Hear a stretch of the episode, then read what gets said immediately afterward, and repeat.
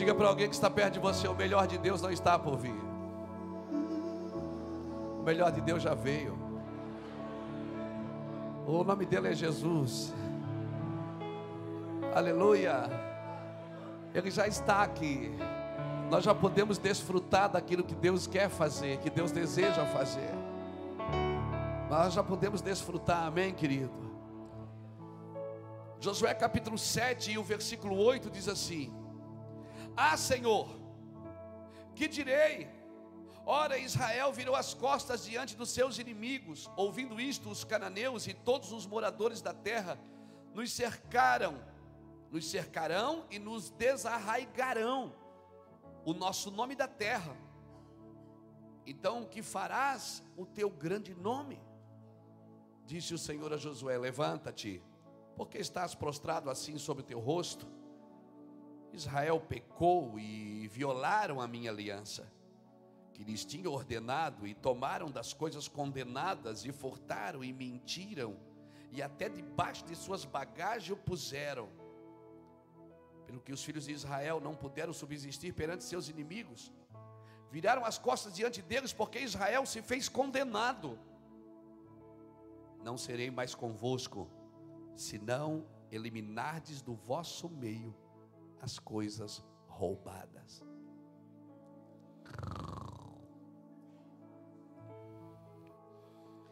Levanta-te, santifica o povo, e dize: santificai-vos para amanhã, pois assim diz o Senhor, o Deus de Israel coisas condenadas há no meio de ti, Israel.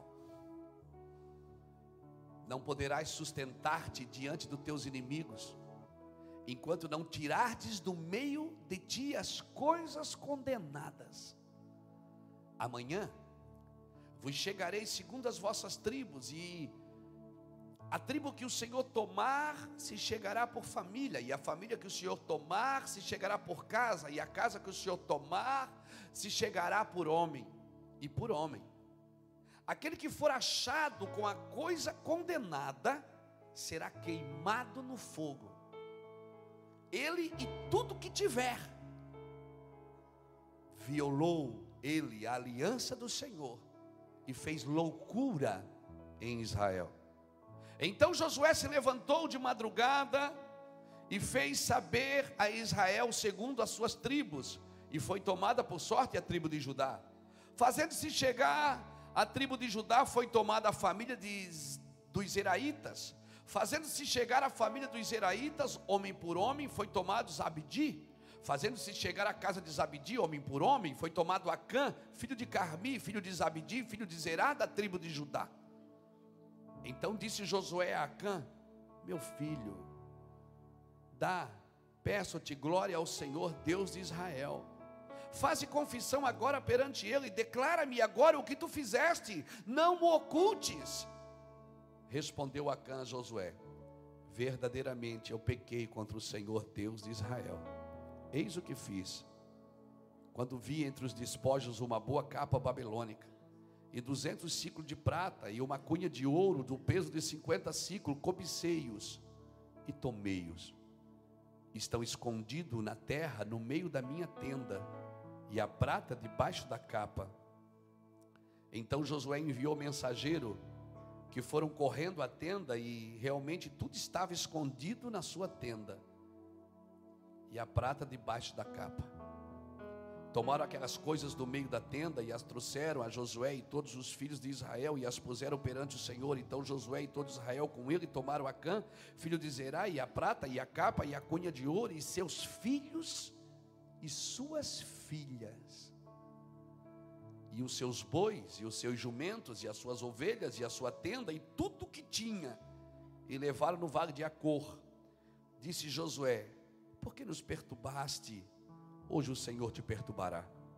Então, todo Israel apedrejou, e depois de apedrejá-lo, queimaram-no a fogo levantaram sobre ele um grande montão de pedras que permanece até o dia de hoje. Assim o Senhor se apartou do ardor da sua ira, e por isso se chama aquele lugar Vale de Acor. até o dia de hoje. Aleluia. Quando você lê um texto como esse, obrigado Espírito Santo pela tua palavra, Senhor. Tua palavra é vida em nós. Quando você lê um texto como esse, você fica pensando, cara, parece que Deus é mau. A impressão que você tem é que Deus não tem misericórdia. Quando você vê um texto como esse, a primeira coisa que vem na sua cabeça é que Deus ele não exerce misericórdia no Velho Testamento. A impressão que dá é que Deus era tão mal, tão mal. Aí no Novo Testamento ele aceita Jesus e fica bonzinho. E a impressão que a gente tem é que o Velho Testamento acabou, chega. Deus no Velho Testamento ele tinha outro sentimento. Às vezes você se depara com dois deuses, o do velho e o do novo. Mas não, querido, Deus não muda. Ele é um só. Aleluia. Deus não muda. Então quer dizer que no Velho Testamento Deus não tinha graça, não tinha misericórdia? Não, na realidade, a lei veio depois da graça, não veio antes. Na realidade, nunca foi a ideia de Deus criar leis. A ideia de Deus foi que o povo ouvisse a sua voz. Vocês me serão por filho e eu vos serei por pai. Essa sempre foi a ideia de Deus. Deus sempre quis ser pai, irmãos. E Deus tentou de todas as formas ser pai. Mas o povo não entendia Deus como pai. Então até enviar Jesus. Quando Jesus chega em Jerusalém, quando Jesus chega na terra, o povo não tinha problema com religião, eles já tinham Deus. O problema é que quando Jesus começou a revelar o Pai, aí o povo começou a dizer: esse cara tem demônio. Porque a religião não conhece Deus como Pai. A religião não sabe apresentar Deus como Pai. Porque se nós apresentarmos Deus como Pai, as regras vão cair, o relacionamento vai nascer. Porque Deus ele se move com um relacionamento, não é com regras. A Bíblia sempre diz que a lei é para o injusto, não é para o justo. Irmãos, se nós entrarmos num lugar de relacionamento, nós não precisamos de regulamento. Obrigado pelo seu amém tão espiritual. O relacionamento, num lugar onde você vê muito regulamento, é porque o relacionamento é fraco. Porque onde o relacionamento é forte, o regulamento é fraco. Deus é um Deus de relacionamento, guarde isso no seu espírito. Nesses dias, quando Jesus veio, Jesus curou doente, Jesus fez coisas maravilhosas, Jesus multiplicou o pão, Jesus deu condição de vida para as pessoas. Jesus ele colocou, estava tudo bem organizado em Jerusalém. Leproso com leproso, prostituta com prostituta, rico com rico, pobre com pobre, miserável com miserável. Jesus veio e misturou tudo. Jesus ele fez uma misturança só, ele botou tudo no mesmo nível. E as pessoas diziam: como é que ele está comendo na casa desse? Ele anda com aquele, ele beija aquele, ele abraçou aquele. Jesus tinha uma graça, irmãos, de comer caviar e cachorro quente no mesmo dia. Ele tinha uma graça de estar na casa do rico e do pobre no mesmo dia. Jesus tinha uma condição de nivelar tudo, e é isso que a paternidade faz, ela nivela, irmãos. Ela nivela, amém, querido? Porque às vezes a paternidade ela acaba exercendo mais misericórdia com quem precisa mais da misericórdia. Eu me lembro quando eu eu era novo convertido, eu era, não era novo convertido, eu era novo pastor, mas eu fui pastor com dois anos e meio de fé. O que é que você pode esperar de um pastor com dois anos e meio de fé, irmão? Muita vontade, pouca maturidade, mas eu tinha muita vontade. E eu fazia um culto chamado Tarde do Milagre. Mistério, irmão. Era muito mistério. Profecia assim, nós empilhávamos em cima da outra, depois a gente escolhia qual que queria. Eu quero aquela. E eu me lembro que tinha uma irmãzinha que ela vinha com a foto de um filho dentro da Bíblia. E na hora que eu chamava, disse, venha para frente agora para receber a oração da fé. Que tinha oração que não era da fé. Aí eu dizia: Vem aqui agora, você vai receber a oração da fé, a oração da vitória. E ela vinha com, com a foto. Eu percebi um dia, no final do culto, eu chamei ela e disse: Irmã, a senhora, essa foto é do seu filho? Ela disse: É, meu filho, pastor, esse meu filho não presta. Pastor, esse menino não vale nada, pastor. Ele precisa de Jesus. Eu digo: É, ele está preso, pastor. Mas ele, mas, ele, mas ele não presta. Jesus precisava levar ele. E ela, eu disse: A senhora tem mais filho? Ela disse: Tem, tem mais dois, mas os outros dois são bom menino. Mas esse aqui não presta. Eu digo: Mas os seus filhos são crentes? Não, eu também não sou pastor. Porque quem precisa de Jesus é esse aqui. Ó. Esse aqui precisa de Jesus. E aí eu me lembro que aquele menino, eu não conheci ele pessoalmente, eu só vi ele na foto. Se eu vi, eu também não sei quem é. E aí um dia na tarde da benção, ela levantava foto toda a tarde da benção. Um dia eu convido, eu convido sempre, mas um dia eu convidei quem quer aceitar Jesus. Ela disse, levantou a mão e veio com a foto. Eu quero. Eu quero, pastor. Aceitou Jesus. Passou um mês, um mês e meio, algumas semanas, veio um filho dela, um filho mais velho, veio com a esposa, veio com uma filhinha no colo. Quando eu faço convite, quem quer aceitar Jesus? O filho vem para frente, a, a nora e a netinha. E ela com a foto na mão.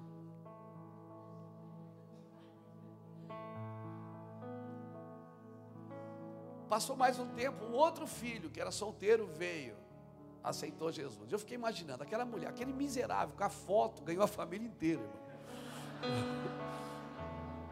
Só com a foto. Ele nem foi na igreja, ele estava preso. Então você precisa entender como Deus trabalha. Esse nosso Deus é indomável. Religião nenhuma pode enquadrá-lo, irmão o filho preso só com a foto. Aquele miserável ganhou a família inteira para Jesus, ele estava preso.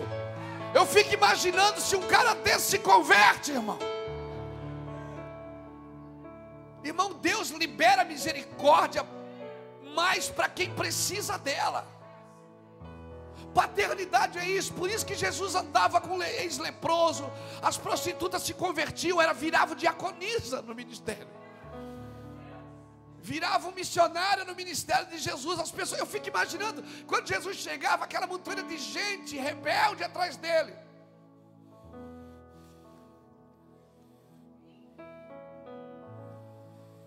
Eu fico imaginando Jesus chegando no lugar, aquela montanha de gente rebelde atrás dele. Alguém dizia: Aquele cara me roubou. O outro dizia: Aquele já dormi com aquela mulher. E o outro dizia: Aquele cara lá é bandido. Está seguindo ele. A religião sempre quer dar um título para você que você não tem. O Gladys pregou isso lá no, no nosso ministério, na convenção do, ou na, na, pregou na convenção. Pastor Gladys pregou. João Batista, quando estava no deserto, as pessoas foram lá perguntar: Quem és tu? O que tu diz de ti mesmo? Tu és o Cristo? Tu és o Messias? Tu és um profeta? João disse: Não, gente, sou só uma voz. Mas o quem tu és? Ele disse, Eu não quero ser ninguém, eu só quero ser uma voz. Tu és apóstolo, vice-deus, bispo, o que, é que tu és? Não, eu sou uma voz que clama no deserto. A religião quer achar um título para você, quer achar um buraco na lei para te encaixar nela. Quer achar um parágrafo para te encaixar. Por favor, irmão, não se encaixe mais nestes dias, nestes dias, Deus está tirando cargo e dando encargos. Nesses dias, Deus está tirando título e dando paixões, dando angústia, dando peso de glória. Nesses dias é isso que o Senhor vai fazer com a sua igreja. Quem está brigando por título, por púlpito, vai cair, irmão vai cair. Jesus ele organizou, ele desorganizou. Jerusalém estava organizada, estava tudo certo. Prostituta fica ali, leproso ali, aqui fica ali. Jesus misturou tudo, irmão. Isso é paternidade. Você sabe que você está vivendo paternidade, sabe por quê? Porque muitos filhos que você tiver vai ser diferente de você. Aí você vai dizer: Não, esse não é meu filho, porque olha a roupa dele. Está amarrado. Mata e come. Eu não como, está amarrado. Mata e come, Pedro. Não como. Eu não como coisa imunda. Agora, quem é você para chamar de imundo que eu santifico? Nós precisamos entender que a nuvem moveu, irmão. A nuvem mexeu. Aleluia. A nuvem mexeu. As nossas teorias, às vezes elas não, às vezes não, na maioria das vezes elas não funcionam. Nós precisamos entender o que Deus quer de nós nesses dias.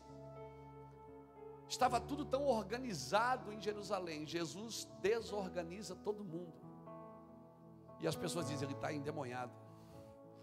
Ele está endemoniado. Irmãos, avivamento é isso.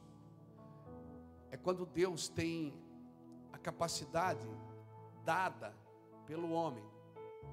O homem pode dar alguma coisa para Deus? Pode pode dar a capacidade de deixar Deus desorganizar o que está organizado e organizar o que precisa ser organizado. Deus precisa organizar algumas coisas em nós que está desorganizadas e precisa desorganizar algumas coisas em nós que está organizado. Tem pastor aqui nessa noite que está sentado aqui com a gente que precisa desorganizar. Está muito quadradinho. Deus vai te pegar, negão. Ele vai desorganizar a sua vida. E vai voltar para o controle da sua igreja. Alguns precisam se organizar melhor. Alguns precisam voltar para a organização, se organizar melhor. Mas Deus é que vai fazer isso, não somos nós.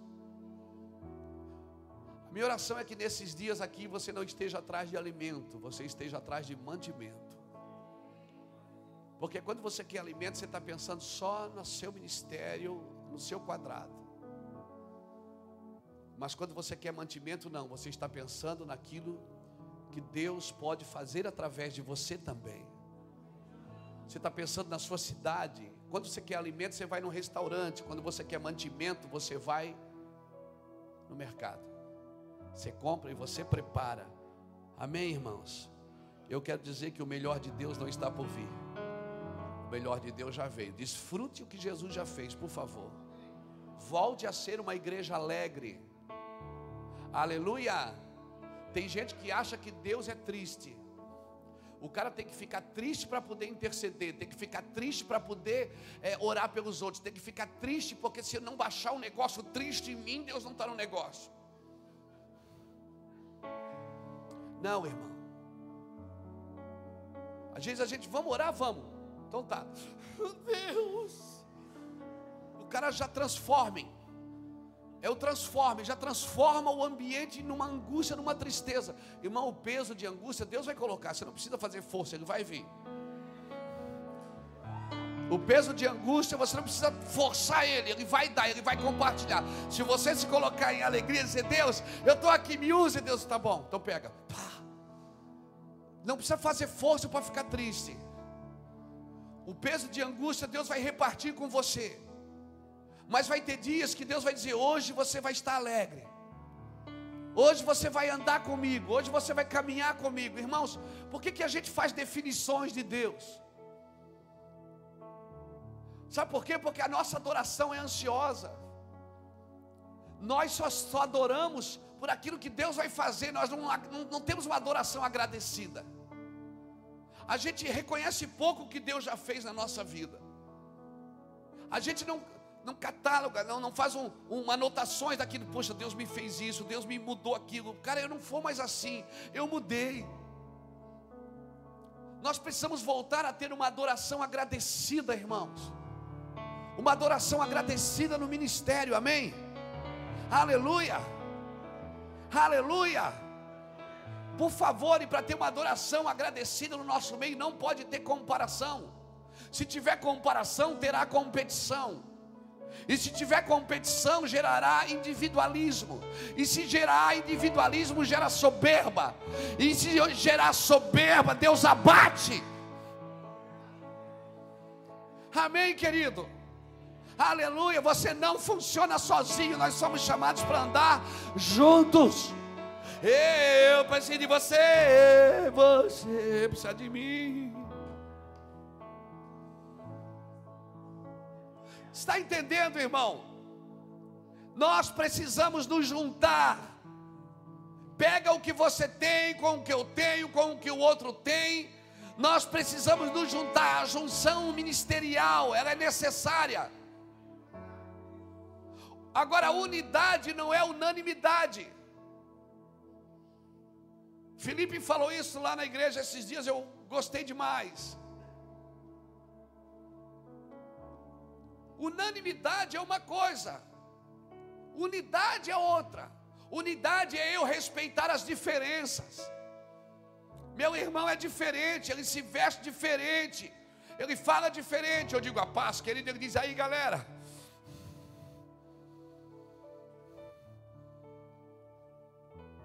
Nós precisamos respeitar as diferenças, porque não tem negócio, irmão. Se um homem, se um homem pecar, toda a congregação padece.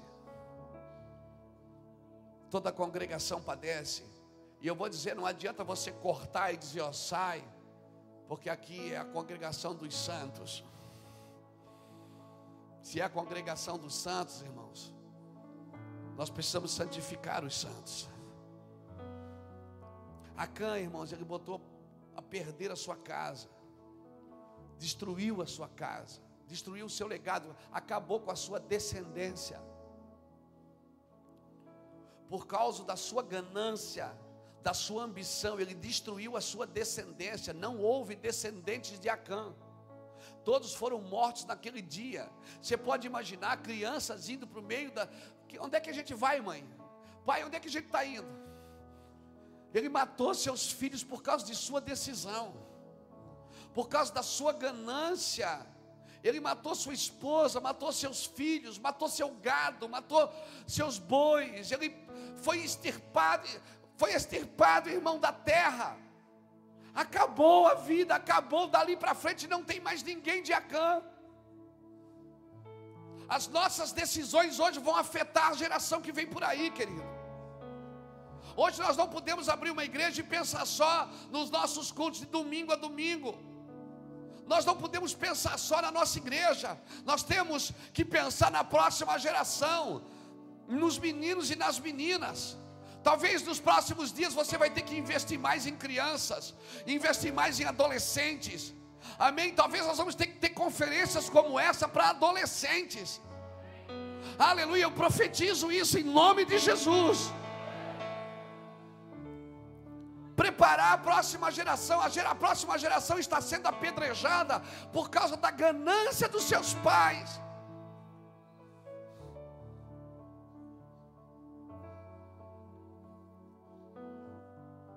Meu irmão, se nós queremos avançar, nós temos que desapegar. Não dá para avançar apegado, nós temos que desapegar. Desapegar de algumas coisas. Desapegar de algumas coisas que nós nos apegamos tanto que a gente tem coragem, não tem coragem de tomar passos. Eu sonho com uma adoração indecifrável. Domingo a gente viveu um pedacinho dela lá na igreja. Domingo, sabe como é que eu defini aquele culto, Juscelio? Uma adoração indecifrável. Porque ela não pode ser imitada pelos demônios e não pode ser copiada pela religião. Porque a religião copia tudo, mas e os demônios imitam tudo. Mas uma adoração indecifrável, ela não pode ser copiada e nem imitada. Domingo eu me senti assim, eu fui para casa tentar definir aquela reunião. Domingo nós tivemos uma reunião, eu fui para casa tentar definir Deus, como é que é isso? O que é que aconteceu? Do que a gente fica imaginando, poxa, é, todo domingo eu estou lá, todo domingo tem as mesmas pessoas lá, é o mesmo grupo de louvor, todo domingo é o mesmo pregador, é o mesmo microfone, é o mesmo púlpito, é a mesma oração, e eu nem orei, Senhor, eu dormi.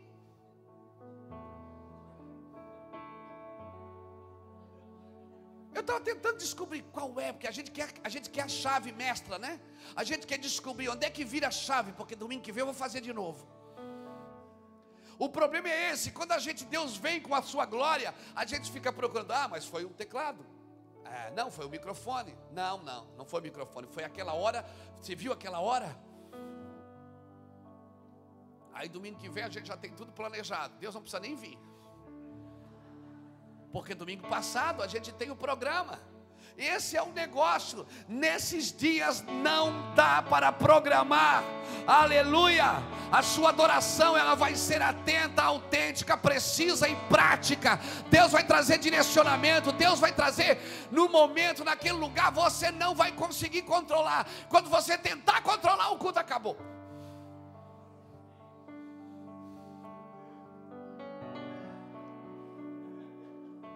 E aí a nossa cabeça religiosa no domingo que vem ela quer organizar. Aí a gente diz: canta aquela música de novo, aquela tem unção. Canta aquela. Eu acho que eu vou pregar de novo aquilo. Não, aquilo foi demais. Irmãos, não existe. É que Deus quer fazer. E quando Deus quer fazer, se o que Ele quer fazer está alinhado para receber, Deus faz. Aleluia. Se o povo não marchar, Deus não abre o mar. Aleluia, para que abrir o mar? Para quê? Irmãos, tem coisas que só vai funcionar quando Deus move e acabou. Então esquece, meu querido. Nos próximos dias, tire todos os movimentos do seu púlpito. Tira toda, toda a incrementação, toda, toda a parafernália que nós criamos como religião para tentar atrair a Deus de alguma forma. Nós não vamos conseguir. Aleluia. Aleluia. Nós não vamos conseguir. Não vai dar. Irmão, eu estava guardando uma mensagem por retiro. Tive que pregar ela domingo. Eu estava guardando, era a única que eu tinha por retiro. Eu disse, essa eu vou soltar lá no retiro. Não teve jeito, domingo, quando o céu abriu, o Senhor disse, libera. Eu digo, mas daí eu queria no retiro, libera. Aí eu vim para cá sem, sem nada. E continuo sem nada. Acreditando no quê? Que nós estamos aqui por causa de uma palavra de Deus. Esses dias aqui serão dias intensos de oração, irmão de adoração, eu até vou pedir para você, não se distraia muito, não se perca na distração desses dias, querido. Eu sei que aqui é praia, é tudo muito lindo, tudo muito bonito, mas eu te garanto que se você se dedicar agora, Deus vai promover outras, outros dias para você. Esses dias aqui serão dias intensos para nós, amém, querido? Irmão, Josué, eles chegam na terra prometida, Deixa eu falar uma coisa para você interessante sobre Josué. Moisés tirou o povo do Egito. Josué introduziu na promessa. Moisés tirou o povo, mas não foi ele que introduziu na promessa. Nem sempre quem tira você do Egito é quem vai introduzir você naquilo que Deus tem. Amém, irmãos? Às vezes a gente tem algumas dívidas de honra com pessoas. A gente tem, às vezes a gente tem medo de tomar passos na vida porque a gente tem medo. Diz assim, não dá, porque foi eles que me ganharam para Jesus, foi eles que fizeram isso. Não, não, já aconteceu isso com você, Djalma? Comigo, assim, o princípio de honra para mim era tão grande que eu, eu tinha medo de não posso, porque foi ele que me ganhou para Jesus, foi esse irmão que me ganhou, foi essa irmã que me ganhou. Irmãos, quem tira você do Egito é uma coisa, quem introduz você na promessa é outra. Irmão, Moisés tirou o povo do Egito. Quando Moisés tirou, quando Moisés foi tirar o povo do Egito, ele não levou nem a esposa junto. Ele não levou os filhos, ele não circuncidou seus filhos. Moisés tinha um grave problema com família. A única vez que você vê na história que uma mulher circuncida uma criança é a esposa de Moisés, Zípora. Moisés nunca circuncidou ninguém, ele conduziu, mas não marcou. Eu não estou aqui desmerecendo o meu amigo Moisés, não. Moisés foi criado por três mulheres: Joquebede, a sua irmã mais velha e a filha de Faraó. Moisés não tinha referências paternas. Para tirar você do Egito, irmãos, as pessoas que às vezes nos tiram do Egito não têm referência nenhuma, mas o cara prega, a gente vai lá e aceita Jesus. Agora eu vou falar uma coisa: nos próximos dias nós vamos precisar sim de referências, de pessoas. Josué já disse ao contrário: ele disse, ó, vocês escolhem quem vocês vão adorar, porque eu e a minha serviremos ao Senhor. Moisés, quando foi tirar o povo do Egito, deixou a mulher com o sogro e foi sozinho. O sogro teve que encontrar ele no caminho e levar a família. O sogro falou assim: Meu filho, pega a tua família, é teu, meu filho, deixa eu lá em casa. Pega o que é teu. Jeto foi lá devolver a esposa para ele. Porque às vezes, irmãos, nós esquecemos. Irmãos, o sucesso do ministério não substitui o fracasso na família. Amém, querido? O sucesso do ministério, alguns ministros do Senhor vão ter que largar o microfone e voltar para casa. E ganhar seus filhos de volta, e ganhar seu lar de volta. Estão ganhando o mundo e perdendo a sua casa. Irmãos, o pastor José fala uma coisa interessante aqui.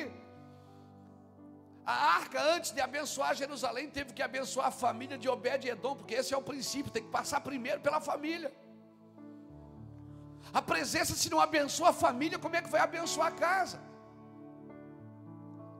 Josué agora tem o encargo de entrar com o povo na terra prometida. Eles entram na terra prometida num fato interessante. Quando eles chegam em Jericó, a Bíblia diz, a lei da guerra diz que quando você vencia uma guerra, você podia tomar todos os despojos de guerra, tudo. Quem vencia a guerra ficava com os despojos. Mas quando chegou em Jericó, Deus disse: Não tome nada de Jericó. Mas, Senhor, a lei da guerra, o Senhor escreveu que a lei da guerra, eu não me lembro o texto agora, se não me engano, eu acho que é Deuteronômio. Diz que a lei da guerra diz que quando você vencesse uma batalha, vencesse uma cidade, o despojo da guerra seria seu. Agora Deus chega em Jericó e diz assim: em Jericó vocês não peguem nada, ok? Aí eu fico pensando, por quê? Porque Jericó era a primeira cidade da terra prometida. E o primeiro já tem dono. Se você santifica o primeiro, você consagra todo o resto. Deus estava dizendo o seguinte: Jericó é a primeira cidade, dali eu não quero que vocês peguem nada. Vocês vão deixar de primícia para o Senhor. Você está entendendo, irmãos? Então teve um homem lá, Acã, pegou, pegou uma capa, pegou uma cunha de ouro, pegou prata, escondeu na sua tenda. E aí eles vencem Jericó. Dão voltas ao redor do muro, você conhece a história? Vencem Jericó. Dias depois eles têm uma batalha contra Ai, uma cidade pequena. O pessoal olha e diz: Não, o povo está cansado, já guerrearam muito. Vamos fazer o seguinte: vai só com 3 mil homens, está ótimo, está bom demais. Eles foram, tomaram um pau de Ai, saíram correndo de Ai, foram escorraçados de Ai. Aí Josué aqui vai questionar o Senhor. Ele vai dizer: Senhor, agora o que, que o povo vai dizer que a gente perdeu dessa cidadezinha pequenininha? Você já viu que não é as grandes coisas que te derrubam, é as pequenas? Você não tropeça em galho de árvore, você tropeça em toquinho de árvore. As pequenas coisas que você não observa, você diz: Não, mas o que, que tem? São as pequenas coisas que vai derrubando você, pastor. Ela vai matando você e você não vai percebendo vai perdendo uma dracma aqui, outra dracma ali, outra dracma lá e não percebe, não para tudo para ir atrás. Quando vê, só tem duas, três na mão, não dá mais tempo. Aí Deus disse: Ó oh, oh, Josué, você está pensando o que? Que eu sou injusto, cara? Josué tentou persuadir a Deus. Ele disse: O que, é que os outros vão dizer do Senhor? Ele disse assim: Comigo está tudo bem, é com vocês que não está. Se perder a guerra e você quer culpar a mim, não. A culpa não é de Deus, irmão. Deus nunca tem culpa. A culpa é sempre nossa. Aleluia. Se tem algo errado com você, o problema é seu, não é de Deus. Deus está tudo bem com ele, amém? Deus não jejua. Deus não precisa jejuar. A carne dele está muito boa. A carne. Deus não tem carne, irmão. Deus não tem problema com dinheiro. Deus não tem problema com carnalidade. Deus não tem problema com generosidade. Deus é bom, amém? Ele não precisa se santificar, exala, emana a santidade do seu interior. Quando Deus pede fazer para a gente fazer alguma coisa, adorar o Senhor, santificar o Senhor, buscar o Senhor, não é porque Ele precisa disso, é porque nós precisamos disso. Aleluia! Aleluia! Aí Josué vai lá tentar dizer: Deus, olha aqui, o senhor está vendo, acabou aqui, acabou ali. Deus diz: Meu filho, se falar uma coisa para você que está, levanta aí, rapaz. Deus diz: Levanta você aí. Sabe por que, que vocês perderam? Porque tem coisas roubadas em vosso meio. Vocês estão me roubando. Você está me roubando. Era do Senhor, vocês estão me roubando. Sabe o que me encanta no Senhor, irmãos? é que o Senhor podia ter dito assim: ó, é aquele cara ali, ó. O ladrão é aquele miserável ali, ó. É esse cara ali que roubou. Mas Deus não faz isso. Deus podia apontar o dedo e dizer: é ele. Pode pegar. Deus dá chance para a gente. Por que, que Deus não falou logo para Josué e disse: Josué é aquele? Deus não disse isso. Deus diz: faz um sorteio. Faz o seguinte: sorteia a tribo. A tribo que cair, você sorteia a família. A família que cair, você sorteia a casa. A casa que cair, você sorteia o homem. Sabe o que eu aprendo aqui? Deus deu quatro oportunidades para Acã se converter. Deus foi atrasando o julgamento para ver se ele dizia: Sou eu, Senhor. Esse ladrão sou eu. Esse miserável que está roubando sou eu, meu Deus. Eu estou roubando a tua glória, eu estou roubando o que é teu, eu estou tocando no que é teu, Senhor. Quando eu falo de roubar, eu estou falando só financeiramente, irmão. Eu estou falando em tocar em tudo que é de Deus. Deus deu quatro chances para Acã. Deus não é acusador, amém? Ele é bom, ele não é acusador. Não tem uma mentalidade que o Deus do Velho Testamento. Esses dias eu fiquei hospedado numa, numa hospedaria, claro, hospedaria é lugar de hospedar. Eu fiquei hospedado numa hospedaria e estava tomando café de manhã. E a dona da hospedaria estava conversando comigo. Ela disse, eu disse, ela disse: Você é pastor? Eu digo: Sou. Ela disse: Eu também, eu sou crente também, mas só que eu não acredito em Deus, só em Jesus. Eu disse: Como é isso? Ela disse: Não, Deus mandava matar as crianças. Eu disse: Deus não mandava matar criança, Deus mandava limpar o arraial. É diferente. Quem matava as crianças não era Deus, eram seus pais.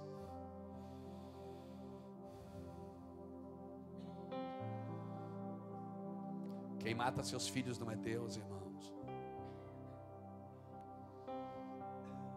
Quando você faz alguma coisa lá na, na sua igreja, que é alguma, eu estou falando de filhos espirituais.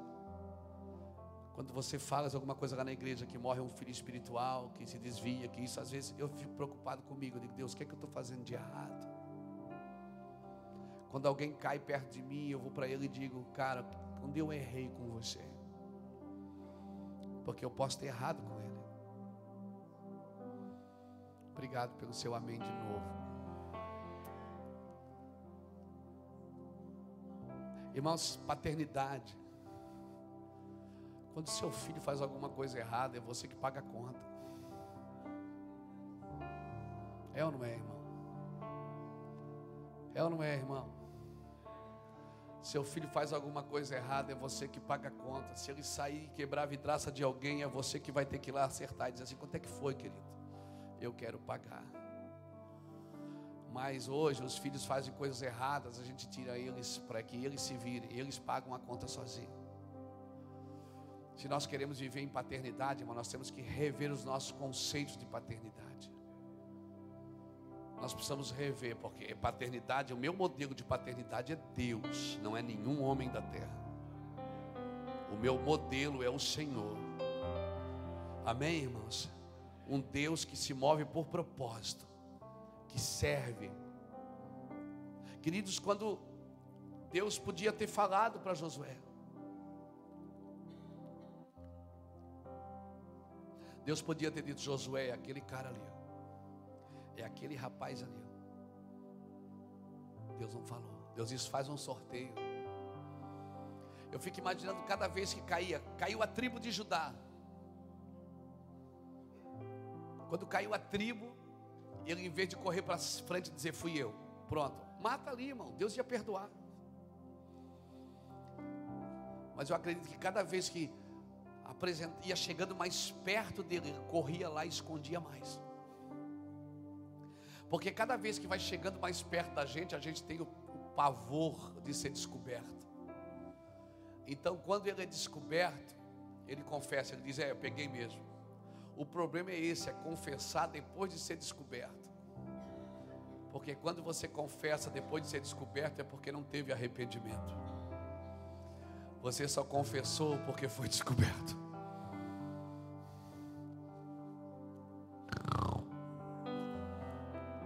Não, isso é só o primeiro dia, irmão. A gente vai até sábado você vai me amar.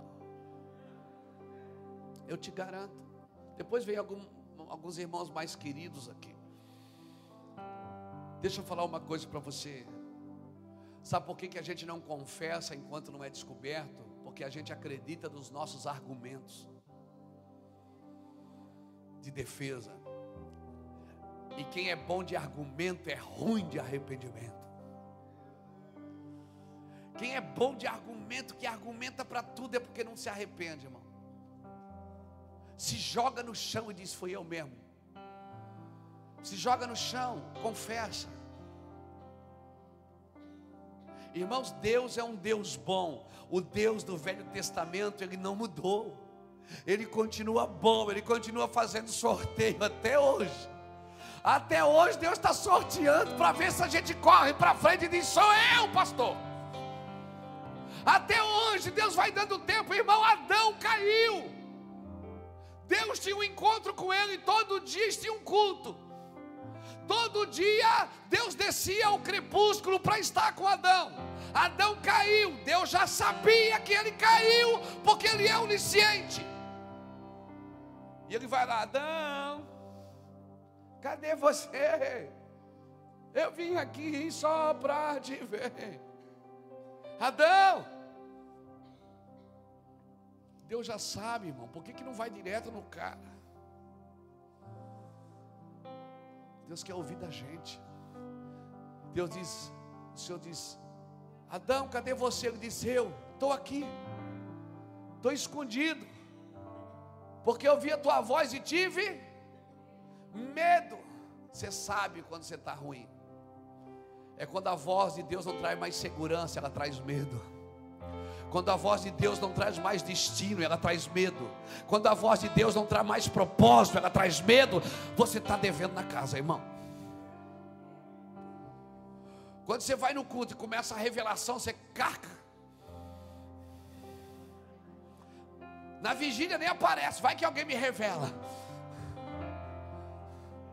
Chama para ir na vigília, diz: Não, eu, vou, eu, vou, eu gosto de orar sozinho tem medo da revelação. Irmãos, irmãos, Deus já sabia que ele tinha caído, querido.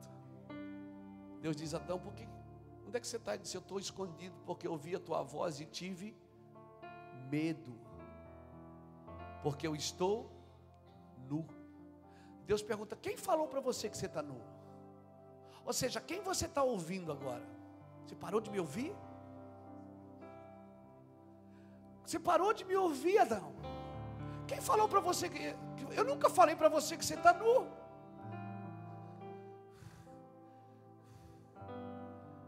Esse é o segredo de estar com Deus. Ele nunca vai jogar na sua cara que você está nu. O segredo de viver com Deus é que Deus nunca vai olhar para você e vai dizer: Você está nu. Você nem vai perceber que está nu com Ele. Por isso que Ele diz: Anda na minha presença e ser. Porque é o único lugar que você consegue ser perfeito é na presença dEle. Porque a perfeição dEle cobre toda a nossa imperfeição. Amém, querido? Aleluia. Nesses dias nós não estamos aqui para aprender estratégias de crescimento. Nós não estamos aqui para pegar os 20 passos que vão fazer minha igreja explodir. Não. Quem tem que explodir é você e eu. Se nós explodirmos por dentro, por dentro tiver uma, uma erupção em nosso espírito, ah, irmão, então se prepare, nós vamos viver sim um apogeu de Deus, debaixo de angústia, debaixo de luta, debaixo de prova, mas nós vamos viver. Aleluia! Você não está nesses dias aqui para aprender mais uma estratégia. Não, irmãos, Deus chega de estratégia. Chega, pelo amor de Deus. Dá um fim nas estratégias, irmão, pelo amor de Deus. Se você faz a igreja crescer com estratégia, todo mês você vai ter que ter uma. Toda, todo ano você vai ter que ter uma. E se você faz a igreja crescer, e é você quem faz, porque a estratégia, quem faz crescer a igreja é o ser humano e não Jesus. E se é você que faz crescer, você que tem que alimentar. E se é você que tem que alimentar, você não pode arredar o pé de lá. E se você não pode arredar o pé de lá, você vai passar mais tempo com as pessoas do que com Deus. E se você passar mais tempo com as pessoas do que com Deus, você vai perder a presença de Deus.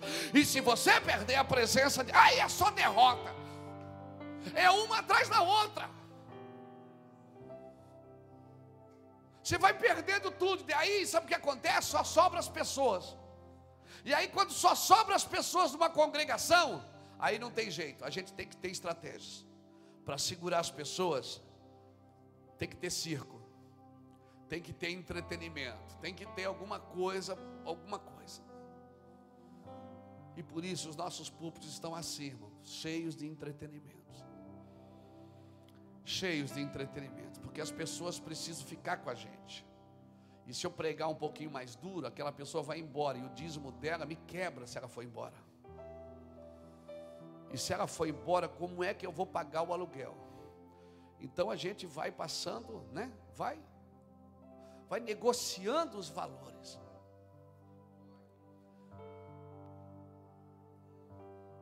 Irmãos, eu, eu quero, e eu sei que você quer também. Você está você tá esperando Jesus voltar, querido? Você está esperando a igreja se encontrar com Cristo nos ares? Está esperando isso? Você, tá, você acredita nisso? O que, é que você está fazendo para isso acontecer?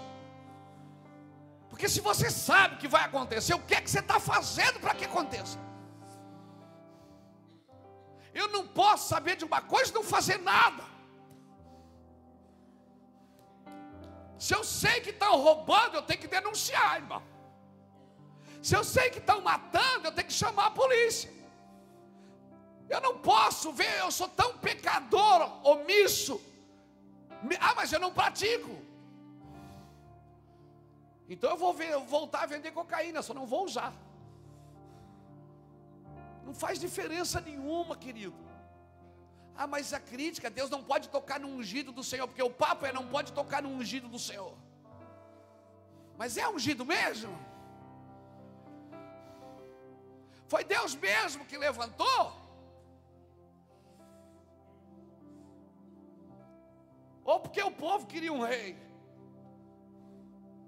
Se eu perguntasse aqui para você, o que é mais espiritual? É ser pastor ou ser empresário? O que é que você me diria? Ah, é ser pastor, porque pastor está na igreja. Aí eu pergunto: quem te deu essa empresa? Essa empresa aí foi Deus que te deu ou quem foi? Então é, então, então é espiritual, porque tudo que Deus dá é espiritual. Irmão, tem empresário que foi Deus que deu a empresa, e tem pastor que não foi Deus que deu a igreja.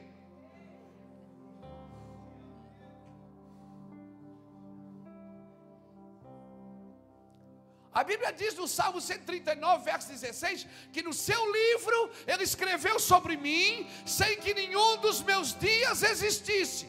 Tem um livro, tem uma biografia. Eu acredito ser o livro da vida. Já pensou, você chega na eternidade, vamos fazer um, um vamos conjecturar aqui. Você chega na, na, na, na, eternidade, Deus abre o livro e diz: Deixa eu ver aqui como é que foi sua história. Aí você diz: Ó oh, Deus, está aqui as 20 igrejas que eu abri para você. Aí Deus diz: É, mas aqui no livro não diz que você ia ter 20 igrejas. Diz que você ia ser um empresário e ia investir milhões em nações. Não, mas senhor, eu fiz para ti. Não, você fez para você, não foi para mim. Para mim, você tinha que fazer o que está escrito aqui. que está escrito antes dos seus dias existir. Cara, isso muda tudo, por quê? Porque quando eu vou orar, eu tenho que descobrir o que Deus fez, o que Deus escreveu. Pastor, mas isso não é predestinação, não. Seria se Deus me forçasse a viver, viver mas Ele não força. Eu vivo se eu quiser. Por isso, irmão, que está tudo errado. O camarada vai para a igreja para ser abençoado, quando ele tem que ir para a igreja perder a vida dele, para ganhar a vida que já está escrita sobre ele. No seu livro ele escreveu sobre mim, sem que nenhum dos meus dias existisse. As pessoas, nós atraímos as pessoas para a igreja. Venha no culto, venha. Deus vai ter uma palavra para você. Deus vai te abençoar. Deus vai, Ele vai tocar a tua vida. Oh meu Deus, não, Deus não quer fazer isso. Chega, chega, chega, chega. Deus quer que você morra, perca a sua vida, porque aquele que não perder a sua vida não é digno de mim. Se você não perder a sua vida e não viver a vida que Ele tem para você, você não é digno dele. Eu não posso ficar esperando pastor me abençoar. Eu não quero te abençoar. Eu quero que você morra. Morre para essa sua vida medíocre, essa vida de pedinte. Nós precisamos de uma vida firmada, com uma vida de propósito, irmãos, uma vida que saiba o que quer de Deus uma vida inegociável, com padrões inegociáveis, com princípios inegociáveis. Aleluia! E quando alguém quiser comprar minha vinha, eu digo: não, eu não estou vendendo vinha, a vinha é herança do meu pai. Então você vai morrer, então mata.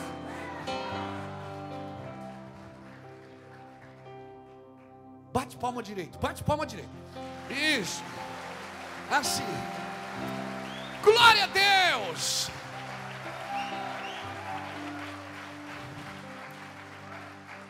Está aplaudindo a palavra. Não é, eu não busco aplauso, não. Fica tranquilo. Deixa eu te falar. Então, quando a pessoa vir, irmãos, para com tudo na sua igreja para abençoar, irmão. Começa a criar sete dias de morte, 21 noites de derrota. 40 dias para acabar com o resto. Começa a fazer para ver, mas aí o povo vai embora. Olha aqui para mim. Deixa aí.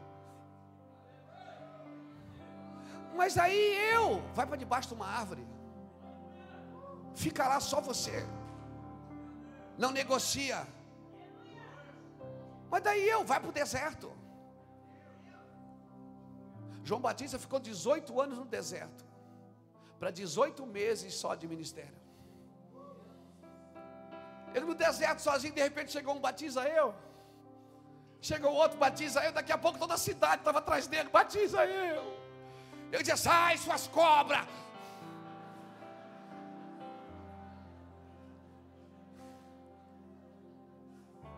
Eu fico imaginando um culto de propaganda de João Batista. Nesta noite, estará conosco o homem de Deus, Batista.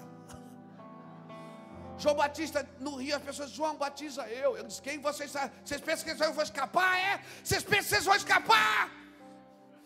Batiza eu, João.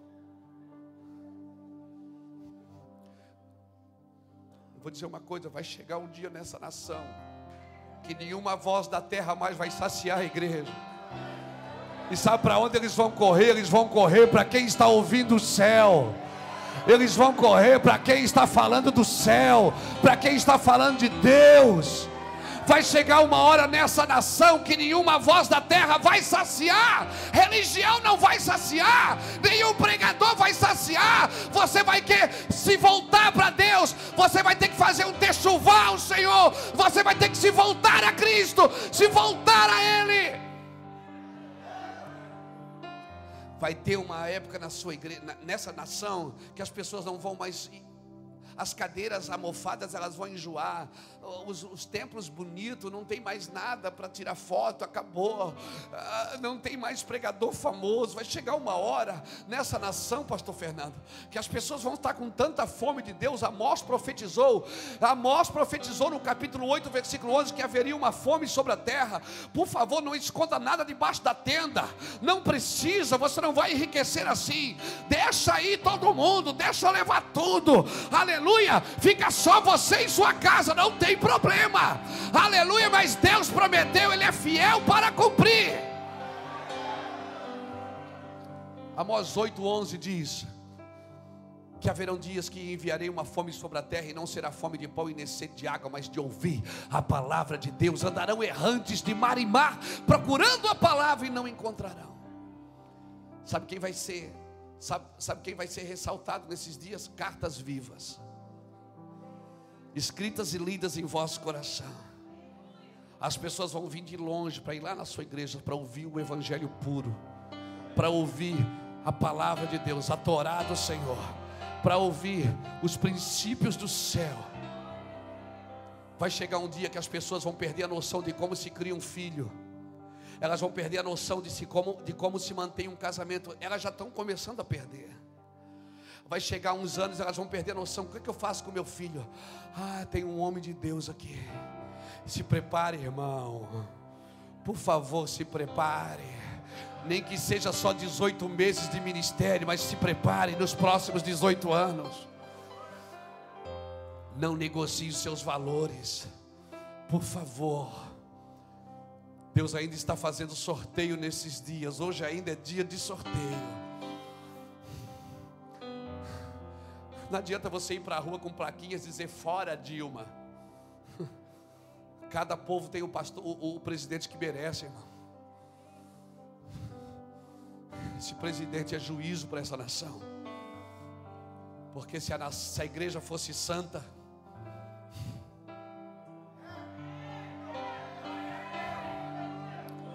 Ah, mas então não vamos eleger um presidente crente. Não precisamos de presidente crente, precisamos de, de pastor crente. Nós precisamos de homens de Deus crente. Nós precisamos de mulheres de Deus crentes, cheios do Espírito Santo.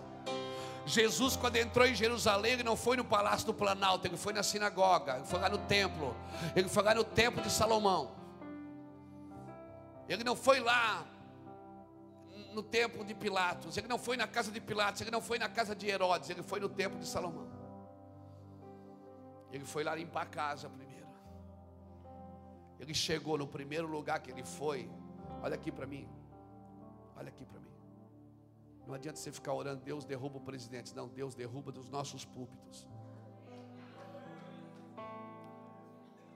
Verdade, irmãos. Não adianta a gente ficar dizendo, Senhor, derruba o presidente, derruba isso, não. Nós temos que começar a pedir, Senhor, limpa a nossa igreja. A Bíblia diz que Jesus chegou, derrubou os mercadores que vendiam a pomba na gaiola. Quem é a pomba, irmão? O cara está sentado no púlpito, segurando a pomba na gaiola. Jesus chegou, deu uma marretada na gaiola e a pomba voou. E ele expulsou os que compravam e os que vendiam. Vendendo pomba. Irmãos, eu não estou falando de você vender um livro. Oh meu Deus. Quando, há 10 anos atrás eu fazia isso. Eu não estou falando de você vender um livro, vender um CD, uma camiseta que você faz para um projeto. Não, não estou falando isso. Eu estou falando do encargo que você carrega, irmão. Vender o seu encargo, negociar o seu princípio. Baratear. Está barateado, irmão. Nós precisamos voltar. Eu estou batendo nisso faz 10 anos, gente. Não é dois dias. Faz 10 anos que eu prego essa mensagem. É a mesma mensagem. Você pode ouvir todos os DVDs, é o mesmo. Não sei o que, é que você está fazendo aqui. Não vou lá para receber algo novo. Não tem nada novo. É o mesmo. Porque Deus faz tudo novo de novo. Deus faz tudo novo de novo. Eu fico imaginando a família de Acã. Josué, vocês perderam em Ai porque tem coisa imunda aí no meio. Essas batalhinhas que você já devia ter vencido. Coisas miúdas, coisas pequenas. Você sabe que é pequeno. Você fica às vezes imaginando, cara, eu tenho tudo para arrebentar no ministério, por que que não acontece? Tem coisa roubada em nosso meio, irmão. Roubamos a glória. Roubamos da unção. Roubamos quando não fazemos. A Bíblia diz: quando você sabe o bem que deve fazer e não faz, comete tu grande pecado. Deixamos de servir, deixamos de praticar. Deus sorteou. Eu fico imaginando. Acã chamando a esposa, chamando os filhos. O que, é que a vaca tem a ver com isso? O que é que o, o, o bode tem a ver com isso? O que é que a cabra tem a ver com isso? Deus diz: pega tudo, tudo que é dele, tudo que tem seu nome e seu sobrenome. Bota aqui no meio. Pega a tenda, desmonta a tenda, pega a lona, pega, pega Pastor, Senhor, mas aquele, aquela criança de colo, pega também. Meu Deus. Criança de colo também é. Você fica imaginando, cara, Deus é mau.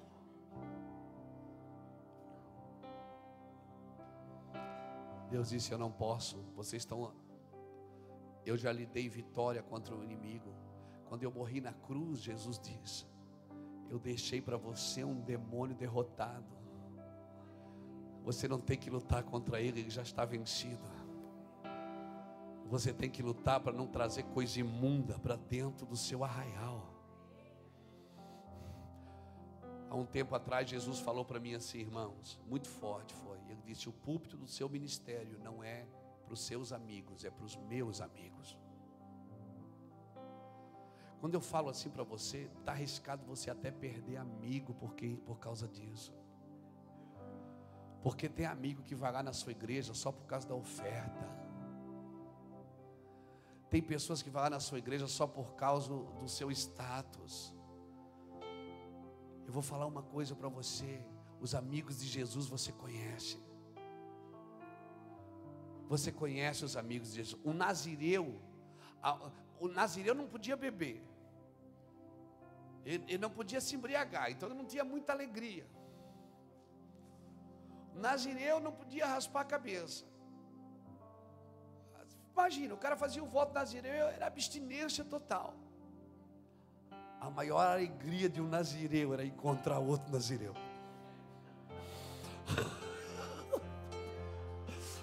quando ele encontrava, por isso que quando Maria e Isabel, os dois Nazireus se encontraram no vento, começou a saltar.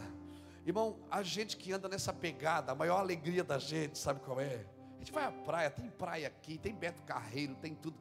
Mas a maior alegria da gente é ver gente doida, chapada que nem a gente. Gente desequilibrada.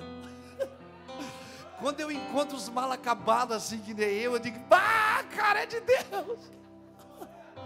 A maior alegria de um nazireu é encontrar outro nazireu aleluia, ele fica feliz, ele se sente realizado, ele, irmão, acaba o problema de identidade, ele fica, cara, eu, eu sabia que eu não estava louco, eu sabia, não, você está louco ainda, que tem mais louco que nem você, você não ficou sóbrio, é que você descobriu outro louco, está com problema de identidade, vem para cá, para Itajaí os dias, irmão. Você está com problema de identidade, se pensando, cara, só eu penso assim, por que, que eu sou diferente? Meu Deus. O nazireu, quando encontra outro, diz: Esse é nazireu também. Porque as coisas que nos alegram são coisas espirituais, irmão. A gente brinca, conta piadinha, às vezes brinca com o irmão, brinca com o outro, mas a alegria mesmo, aquela, aquela abundante que você deita na cama e quer dormir e não consegue por causa do transbordar, você só encontra essa alegria quando você encontra outra pessoa que tem o mesmo propósito que você.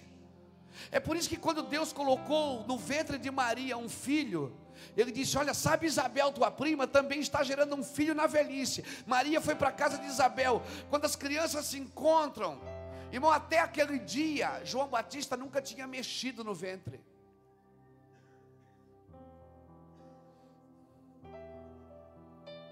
Você imagina, Zacarias não falava. João Batista não mexia. Ela estava no sexto mês. Mas quando chega outro nazireu, que se encontram, que as duas começam a, a se abraçar e se cumprimentar, as crianças começam a pular no ventre. Porque quando você encontra alguém que está gerando a mesma coisa que você, as crianças saltam no vento, você não consegue explicar. Não tem dinheiro envolvido, não tem ministério envolvido, não tem placa de igreja envolvida. O que está envolvido é o propósito que você está gerando, que o outro está gerando também. Posso falar uma coisa para vocês? Se a briga em vosso meio é porque vocês não estão gerando propósitos.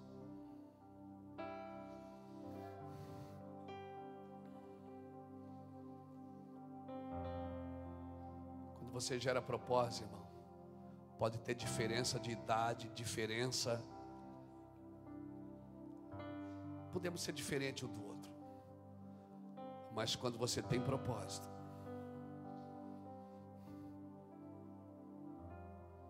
não tem problema. Você pode abraçar.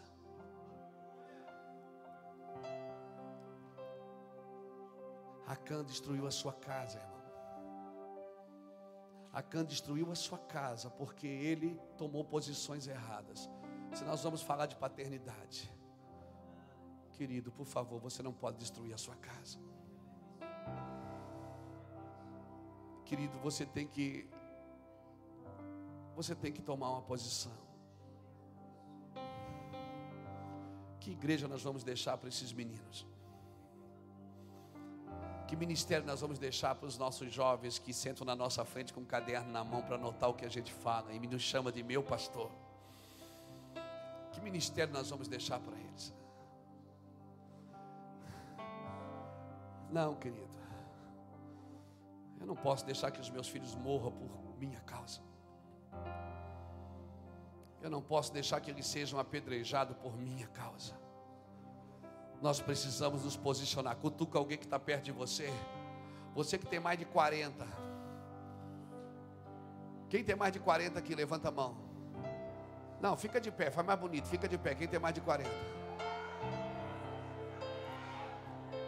Deixa eu falar uma coisa aqui para você. Tá bom, irmão, tá bom, tá bom. Tá bom. Fica de pé, irmão. Olha para o seu lado aí. Que, é que você está deixando para esses irmãos mais novos? Quando a Bíblia diz que as mulheres mais novas devem aprender com as mais velhas, que os moços mais novos devem aprender com os mais velhos. Sabe por que, que os moços estão aprendendo com outros moços? Porque os mais velhos se perderam, irmãos. Obrigado, querido. Se assente. Eu não quero. Eu vou falar mais vezes, então eu não vou falar tudo hoje. Mas que igreja você vai deixar para a próxima geração, querido? Que igreja? Não, porque eu, eu tenho uma capa, mas é que uma capa não faz falta. Foi nós que vencemos a batalha, nós temos direito, é legalidade. Não, se você tem uma palavra, não é seu. Não toque não é seu. Não, não, não arrebente portas que ainda não foram abertas. Não deixe que as pessoas pensem de você uma coisa que você não é, querido. Irmãos, há três palavras que têm pulsado no meu coração nesses dias, chamado usurpação, defraudação e distração. Usurpar, sabe o que é usurpar? É você andar numa esfera que não é sua. Você quer andar num ambiente que você ainda não foi chamado para ele. Não entra, querido. Romanos capítulo 12, versículo 3. Ande na medida de fé que Deus repartiu a cada um. Ande nesse lugar. Isso é usurpar. Defraudar é você criar expectativa nas pessoas que você não pode sofrer. Recentemente, eu tive uma conversa com meu amigo Djalma. Estava falando isso para ele. Disse, Djalma, às vezes as pessoas esperam tanto da gente, a gente não tem condição de dar. Vem gente do Brasil inteiro aqui todos os dias, ou eu, ou o pastor Lapo, ou algum pastor do ministério está atendendo pastores. E às vezes, irmãos, as pessoas vêm com expectativas que a gente não pode suprir. Tem pessoas que só querem que a gente decida por elas. E elas ligam para saber, pastor, o que é que o senhor faz? Como é? Eu queria, o que é que o senhor me diz para fazer? Eu digo, faça você, irmão. E quando a gente frustra eles, eles ficam tristes com a gente. Irmão, frustração é linguagem de amor. Eu tenho que frustrar o meu filho, porque se eu não frustrar, ele vira um monstro. Meu filho tem que ouvir mais não do que sim, meu. Olha na Bíblia, quantas leis, quantas vezes Deus diz não e quantas vezes Deus diz sim. Tem um não para cada dia. Às vezes as pessoas elas só transferem expectativa, elas tinham uma expectativa numa estratégia, num pastor, numa denominação, eles não supriram. Então eu vou lá agora no Mevano Luiz Hermínio. Não, por favor, não coloque suas expectativas em mim. Eu não posso fazer o que Deus chamou você para fazer. Não coloque sua expectativa em mim, irmão. Não espere de mim. Eu não sou Deus na sua vida. Amém nem comece um relacionamento se você colocar suas expectativas em mim. O meu trabalho é ativar você e destravar você e dizer: Ó, irmão, é por ali. Ó. Não é levar você na canguta, e muito menos no colo. Não crie expectativas em mim. Eu não quero defraudar você. Coloque suas expectativas no Senhor, o autor e consumador da nossa fé. Toda a sua expectativa nele, porque dele, por ele e para ele são todas as coisas. Amém. Não crie. Não deixe as pessoas pensar que você é um super-homem. Não deixe. Eu não sou Deus. Não sou. Não você tentando ficar parecido com Jesus, que é o meu primogênito.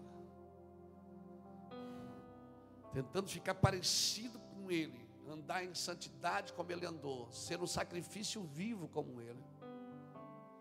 Era isso que eu estou tentando.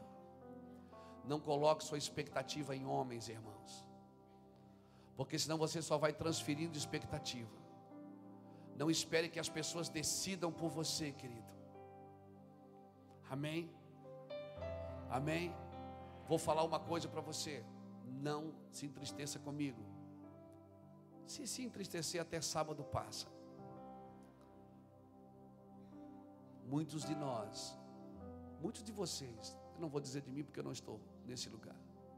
Mas muitos de vocês estão vivendo hoje coisas terríveis, difíceis, porque colocaram expectativas em homens. E agora não transfira a expectativa que você tinha naquele homem para mim. Eu sou só mais um que nem você, correndo a corrida, a carreira que me foi proposta. E outra coisa é distrair. Não vamos distrair. Vamos ficar focados no que Deus tem. Eu não vou terminar com Acã, irmão, porque a história de Acã é muito triste.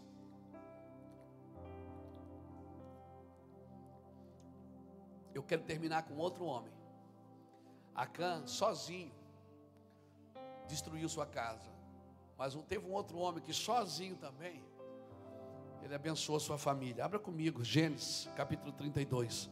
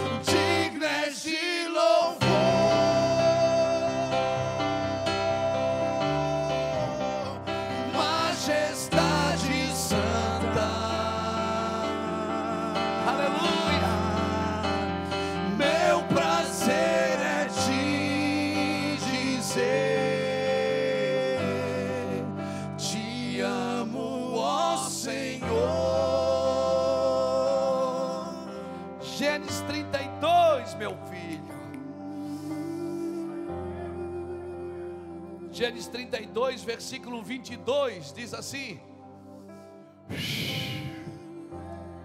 Meu Deus, pode beber porque é de graça, irmão. Naquela mesma noite, Jacó se levantou e tomou suas mulheres, suas duas servas, seus onze filhos e passou o val de Jaboque tomou-os e fez-lo passar o ribeiro e fez passar tudo o que tinha. Jacó ficou Jacó ficou só.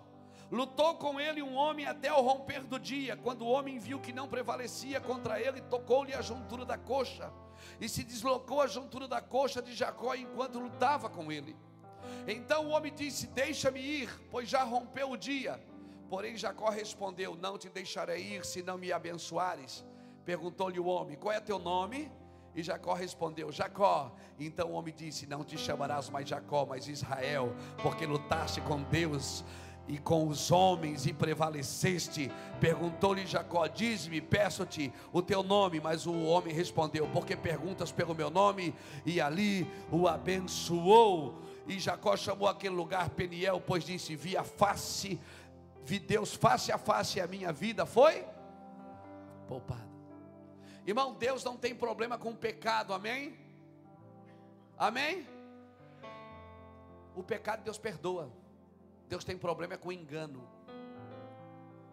Com pessoas que enganam.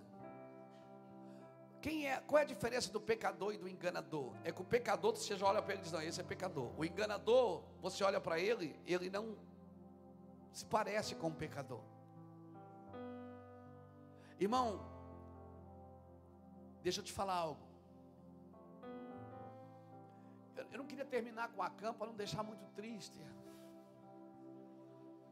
Eu queria terminar com Jacó. Por quê? Irmão Jacó, irmão de Isaú, filho de Isaac. Jacó tinha uma bênção do céu já no ventre.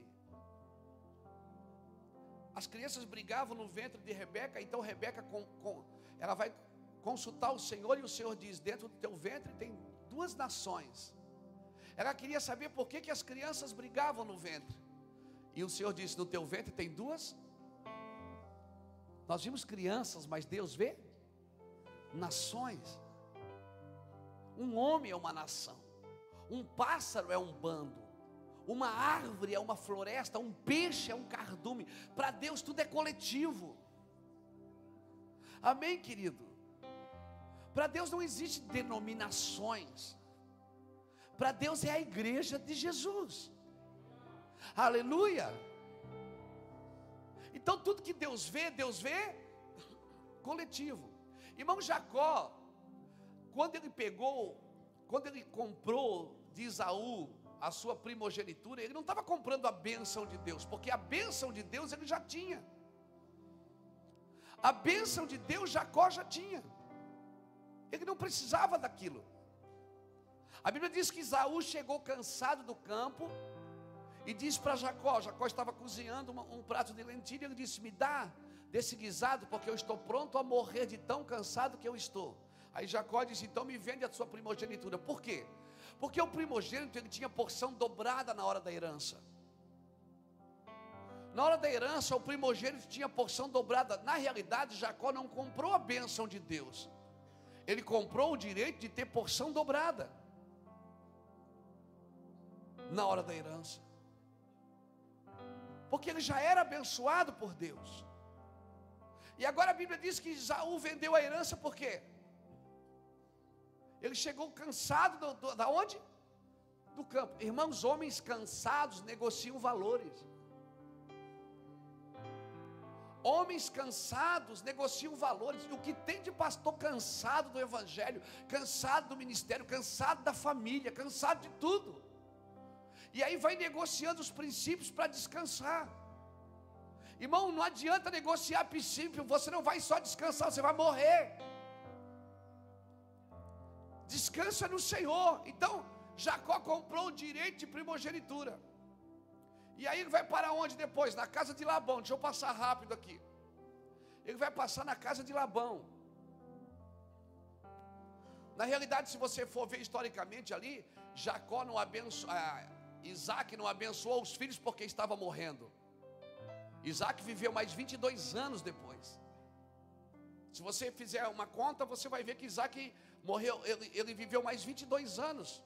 Ele ainda viu Jacó voltar da casa de Labão. Jacó foi para onde? Na casa de Labão, irmão, porque para cada Jacó Deus tem um Labão. Se o cara acha que é bom na arte de enganar, ele vai parar lá na casa de Labão. Daí Labão já era, irmão. Labão era PHD. Labão não perdoava nem as filhas, irmão, na arte de seduzir e enganar. Não esqueça disso nunca, quando passar na cabeça a vontade de enganar. Porque para cada Jacó, Deus vai preparar um Labão. Agora Jacó está voltando com duas esposas, tem os filhos, tem concubinas, tem, tem herança, está rico, o homem está rico, milionário. Aquela noite a Bíblia diz que ele fez passar toda a sua família e ele ficou sozinho no val de Jaboque, lutando com Deus. Qual é a diferença de Jacó e de Acã? É que Acã trocou a riqueza de dentro pela riqueza de fora. Jacó tinha riqueza fora, mas ele trocou a riqueza de fora pela riqueza de dentro. Ele disse: Eu não te largo enquanto tu não me abençoares. Jacó deixou a sua família toda num lugar e ele foi sozinho. Está dizendo: Essa guerra é minha. Essa guerra é minha. Assim como a cama matou toda a sua casa, Jacó abençoou toda a sua casa. Qual é a posição que nós, ministros, vamos tomar nos próximos dias, nos próximos anos? Nossa família será apedrejada por causa de nós ou será abençoada por causa de nós? Nós vamos discernir e definir aonde a nossa família vai andar, irmãos. Você anda, seus filhos vão correr, seus netos voarão. Aleluia! Por favor, nunca troque a riqueza de dentro pela riqueza de fora. Nunca troque o que você carrega para ficar rico aqui fora. Nunca troque, amém, querido, os seus princípios. Se precisar, troque de fora pela de dentro. Mas nunca troque a de dentro. Faça o que Zaqueu fez. Senhor, eu roubei, eu sou ladrão. Mas eu vou devolver quatro vezes mais. Jesus olha para ele e diz: Hoje entrou salvação nessa casa. Agora você vai ficar rico, Zaqueu. Agora você vai ser um homem rico, próspero, abençoado. Irmãos, vem cá um pouquinho, Caleb. Vem cá, sobe aqui, você é grandão. Vem cá. Está grandão mesmo, né, irmão? Amém? Eu, eu vou ser, eu vou ser o, o anjo, tá? Deixa eu ser o anjo agora. Só hoje. E você vai ser o Jacó, você segura o anjo. Eu me lembro que a irmã Vanira, a gente ia para o monte, ela cantava: Jacó segurou o anjo, segurou o anjo. Todo mundo tinha que segurar o anjo. Quando acabava todo mundo de segurar o anjo, a gente descia da vigília porque tinha acabado a vigília. É uma irmã aqui que morreu, eh, morreu esse tempo aí agora, a nossa mãe na fé, a irmã Vanira. Todo mundo segurava o anjo com a irmã Vanira, irmão. Era uma benção. Saudade dela. Um dia eu vou ver ela de novo. Jacó segurou o anjo. E o anjo olha para ele e diz assim: Como é teu nome? Ah, não sabe, bobão. Vai ver que não sabe. Você acha que Deus não sabia quem ele era? Hein? Você acha que aquele ser não sabia quem era Jacó? Mas ele pergunta: Quem é você? Como é seu nome? Jacó diz: Jacó. Deus sabe quem você é, mas Ele precisa ouvir da sua boca quem você é. Para quê, pastor? Porque isso dá legalidade para colocar você no lugar que Ele deseja colocá-lo. Deus não pode mexer na posição, nos níveis que Ele está querendo levar alguns irmãos. Ele não pode mexer porque você não reconhece ainda quem você é. Está trabalhando fora da esfera. Como é seu nome? Ele disse Jacó. Você pegou aqui, e disse: Nunca mais será Jacó. Teu nome agora é Israel, porque tu lutaste com Deus. Ele não lutou com o pecado, ele lutou com Deus. Irmão, para de lutar com esse capeta e vai lutar com Deus. Amém? Jacó mancou para o resto da vida. E até hoje eles não comem o nervo da coxa por causa disso. Fique imaginando, obrigado, Jacó. Teu nome agora é Israel porque lutaste com Deus e com os homens e prevaleceste. Aí agora Jacó volta para a família. Deixa que eu chuto. Quando Jacó volta, os filhos correm e ficam pensando, pai, ele diz, fique tranquilo. Foi Deus que me tocou. Mas o senhor está mancando, eu sei mas eu estou abençoado. Mas pai, o senhor vai mancar? Vou para o resto da vida. Porque quando ele muda o seu caráter, ele muda o seu caminhar, irmão. Você nunca mais vai caminhar naquela vibe, você vai caminhar em outra vibe, você vai caminhar diferente do que você caminhava. Deixa ele te tocar nessa noite, nesses dias. Ponha para fora, diga quem você é terminar, agora de verdade, eu vou terminar mesmo. Abra comigo Números capítulo 2.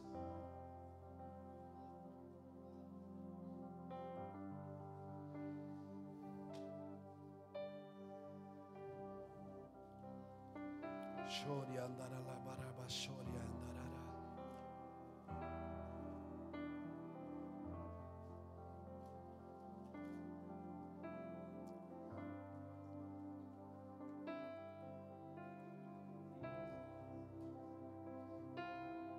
Números capítulo 2, olha o que diz.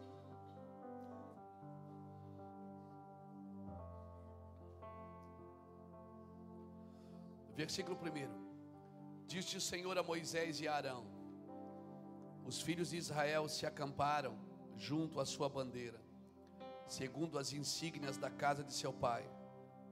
Ao redor, a certa distância da tenda da congregação, se acamparão. Ao oriente acamparão os da bandeira do exército de Judá, segundo os seus esquadrões. Versículo 4: seu exército, segundo o recenseamento, é de 74.600. Versículo 6: Seu exército, segundo o seu recenseamento, é de 54 mil. E vai falando, e vai falando, e você vai lendo, e vai lendo, e vai lendo. Aí vai até o versículo 34, para a gente ganhar tempo. No versículo 34 diz assim: Os filhos de Israel fizeram tudo de acordo com o que o Senhor ordenara a Moisés. Assim se acamparam segundo as suas bandeiras, assim marcharam, cada qual segundo as suas gerações, segundo a casa de seu pai segundo a casa de seu. Eles marcharam de acordo com a casa de quem? De acordo com a casa do pai. Israel agora era um exército. Israel agora é um exército. Quando eles saíram do Egito, eles eram é, eles eram o quê? Quando eles saíram do Egito, eles eram o quê, irmãos?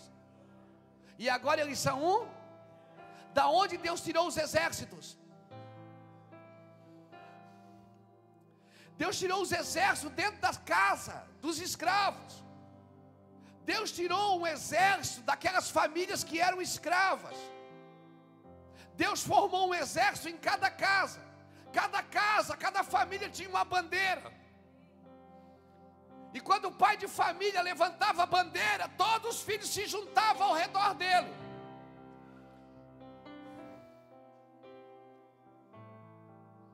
Bate assim, ó, bate assim no ombro, aqui, ó. É profético, bate aí. Eu oro para que Deus coloque insígnias aí em você. Eu oro para que Deus te dê uma bandeira e você levante a bandeira e se junte. E seus filhos comecem a se juntar ao seu redor, amém? Seus filhos não serão apedrejados por causa de você, amém? Levante a sua bandeira e eles vão se formar e eles vão se alinhar ao seu redor, em nome de Jesus. Eu quero que quando olharem para minha casa não vejam ex-escravos, vejam um exército. Eu me lembro quando eu comecei a pregar o evangelho, rapaz, eu ia pregar, as pessoas botavam assim na faixa. Nesta noite, pastor Luiz Hermínio, ex-viciado, ex-traficante, ex não sei o quê. Dava uma raiva, irmão. Eu tinha que ser conhecido pelo que eu era. Não, você não vai ser mais conhecido como uma casa de ex-escravos, mas uma casa de um grande exército. Mas para isso tem que ter um pai lá que hastie uma bandeira. Levante uma bandeira. Um pai, uma mãe que diga: Filhos, aqui. Filhos, no meio da guerra, o filho está olhando. Como é que ele achava o pai e a mãe no meio da guerra? aquela é minha bandeira, aquela é minha casa. Ele corria para ela, é minha casa. Sabe por que, que tem filhos perdidos? Porque os pais não estão levantando bandeiras, estão levantando impérios. Os pais não estão levantando a bandeira, eles estão levantando impérios. E filhos não querem servir impérios, eles querem servir o pai que carrega uma bandeira. Filhos que estão presos em impérios, sabe o que está acontecendo? Eles estão saindo dos impérios de homens. Aleluia.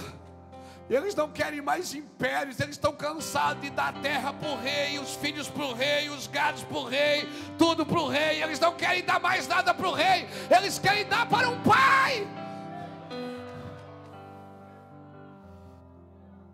quando olharem para minha casa, não vão ver ex-viciados, não vão ver ex-escravos, eles vão ver filhos, porque eu tenho uma bandeira, eu levanto uma bandeira e eu reúno a casa. Meus filhos ainda vão domingo almoçar comigo lá em casa. Como é que a gente quer que os filhos se alinhem se nós não levantarmos uma bandeira para eles? Como que a gente quer? Minha família, diga para alguém que está perto de você: minha família não é uma casa de ex-escravos, minha família é um exército.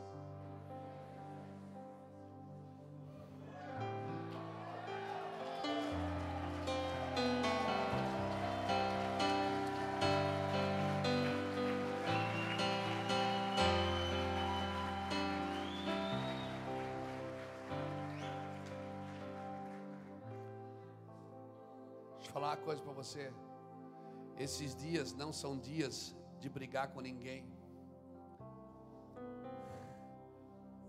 São dias de levantar bandeiras.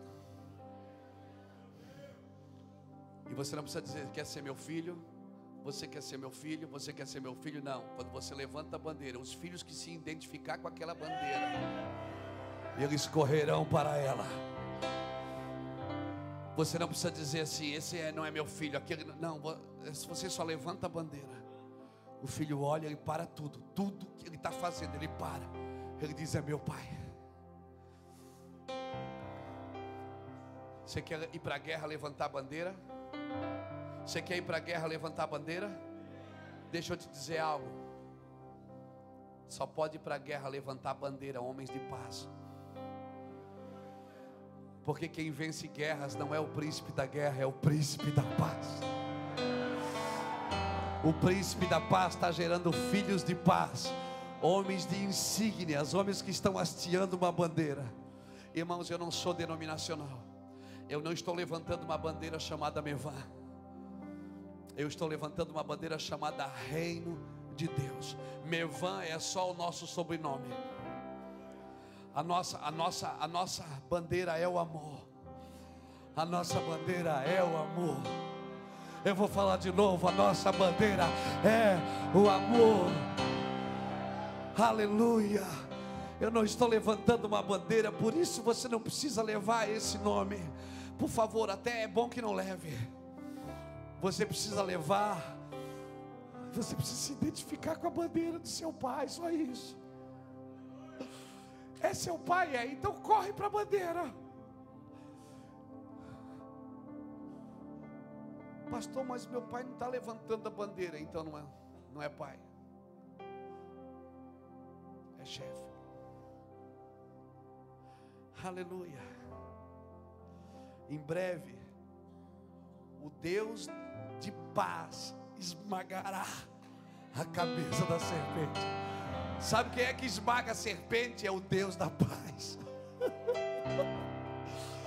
Porque só homens de paz discernem quem realmente, que, o que realmente é serpente. Irmãos, eu vou falar uma coisa para você.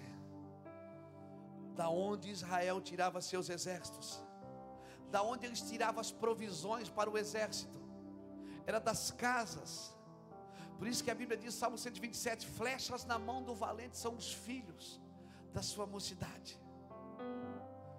Israel no Egito tinha exército. Israel no Egito tinha exército? Não. Quando você está debaixo do sistema de Faraó, sua família não é um exército, é uma família escrava de um sistema. Eles não podiam ter exército no Egito porque eles estavam debaixo de um sistema. Se você está debaixo de um sistema, você não consegue formar um exército. Exército só se forma fora do sistema, se forma em casas, em famílias, não em sistemas. Quando é Faraó que governa, você não consegue ter um exército, mas quando saíram do Egito, eles tiveram que virar um exército. Agora, como transformar a mentalidade de uma casa de escravos em um grande exército.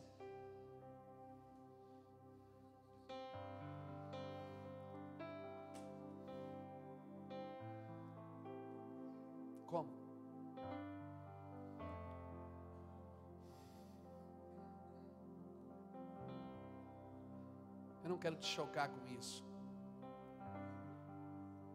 Mas como que eu transformo a mentalidade de casa em exército? Quando você está no Egito, a sua mentalidade não é de conquistar, é só de ser livre. Por isso que quando eles saíram do Egito, eles não tinham armas. Porque eles não iam precisar brigar com ninguém nos próximos dias. Porque às vezes você tem a mentalidade de ser livre, mas não tem uma mentalidade responsável de conquistar um território de conquistar essa terra para o Senhor. Nós só queremos ser livres e ir para o céu. Nós não temos uma mentalidade, uma gana de querer. Eu quero. Eu quero. Eu fico olhando para Caleb com 87 anos, dizendo: Josué, me dá a terra, é minha. Eu quero. Não olhe para minha idade, eu ainda sou menino.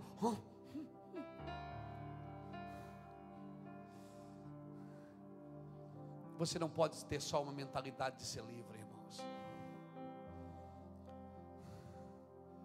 A ideia de Deus de te tirar das drogas não foi te libertar das drogas simplesmente. Não é só uma mentalidade de ser livre, é uma mentalidade de conquista é uma mentalidade de avanço, de entrar e possuir o que é seu. Nos próximos dias você vai precisar se posicionar, irmãos. Tome a tua cidade, por favor, tome a tua cidade.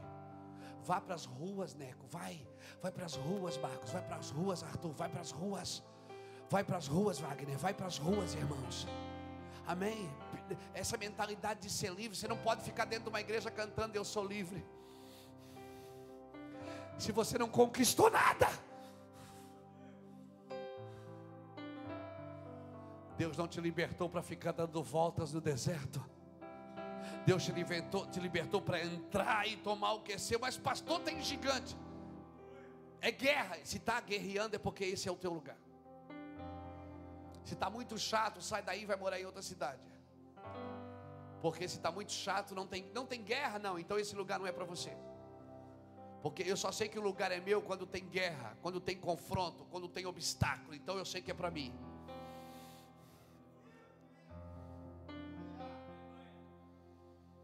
No lugar que eu não preciso guerrear, que eu só como e durmo e trabalho, eu sou escravo, eu não sou guerreiro.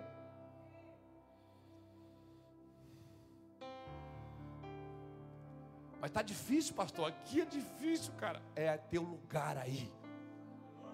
Não arreda o pé daí. Fica aí, porque é o teu lugar. No mesmo lugar que o diabo está te afrontando, Deus vai te abençoar aí. Irmão, nós estou aqui. Pensa, eu fui traficante em Itajaí. A primeira coisa que eu quis fazer quando aceitei Jesus é ir embora da cidade, irmão. Eu moro numa cidade de 180, 190 mil habitantes. Você pode imaginar, numa igreja de 3 mil pessoas. Quantas pessoas que já aceitaram Jesus comigo ali, pessoas que eu me envolvi que eu via chegando na frente, e ai meu Deus, me dava um calafrio. E Jesus dizia: ora e abençoa. Quantas vezes eu quis para outro lugar começar de novo, sozinho, assim, porque, né, porque aí eu chegava já como o apóstolo Luiz Hermínio. E o Espírito Santo, não, fica aí, ele não deixa eu arredar o pé de Itajaí, irmão. Porque no mesmo lugar que você foi envergonhado, Satanás te envergonhou. É aí é nesse lugar que tua casa vai virar um grande exército. Aleluia.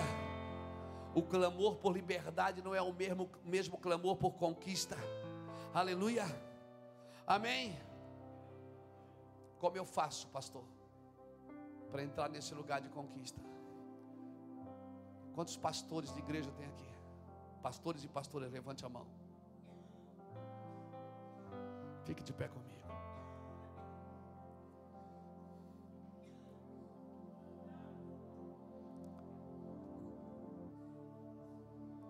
Fica todos de pé, por favor, irmão. Vai ser melhor.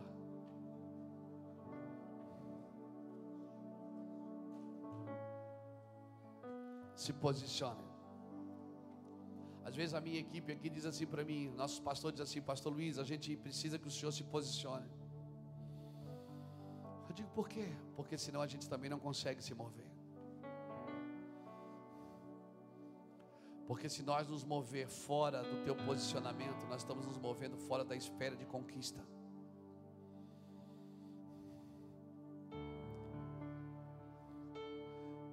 Se posicione, pastor. Primeiro, tira tudo que tem debaixo da tenda e diz: Fui eu. Fala, fui eu. Sou, sou eu esse cara aí. Esse cara aí sou eu. Depois, Faz o que Jacó fez, luta com Deus. Não fica lutando com o pecado. Luta com Deus que você nunca mais vai precisar lutar com o pecado. Terceiro, levante uma bandeira.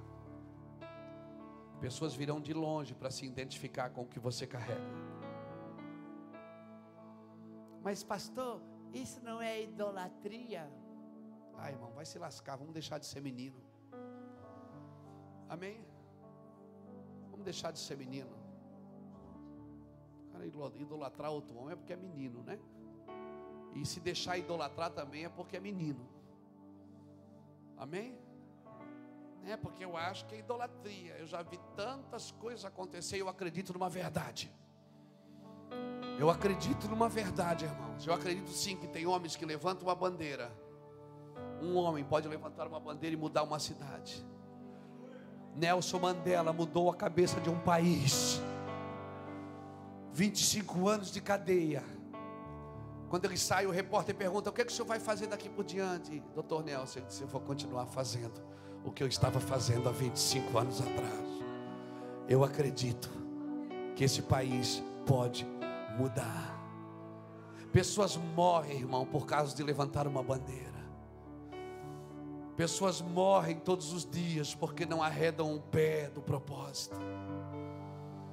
O meu Jesus foi para a cruz porque tinha um propósito. Ele levantou uma bandeira naquele Calvário.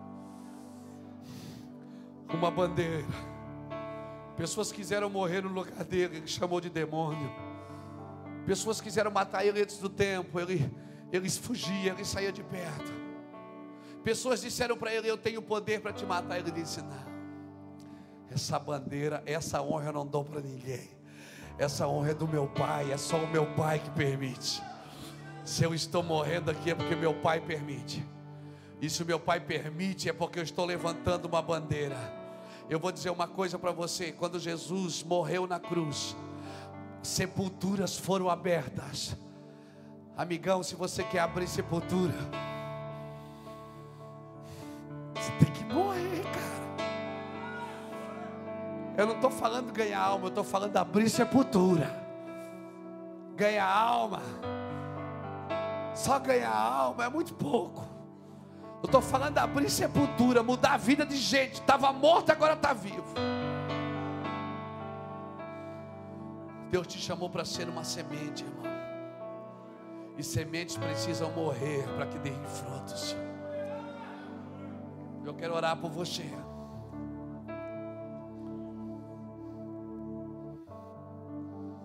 Deus está fazendo sorteios aqui nessa noite.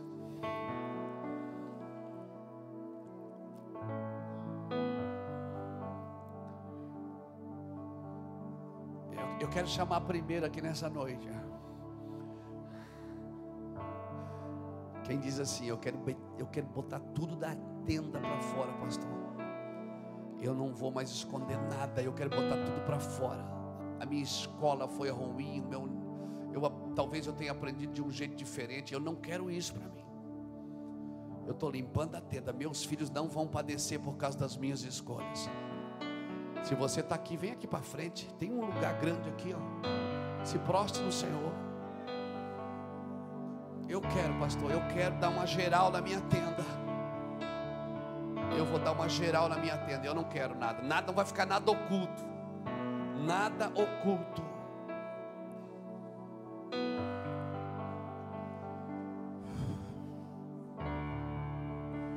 Já faz tanto tempo que esperei para te encontrar.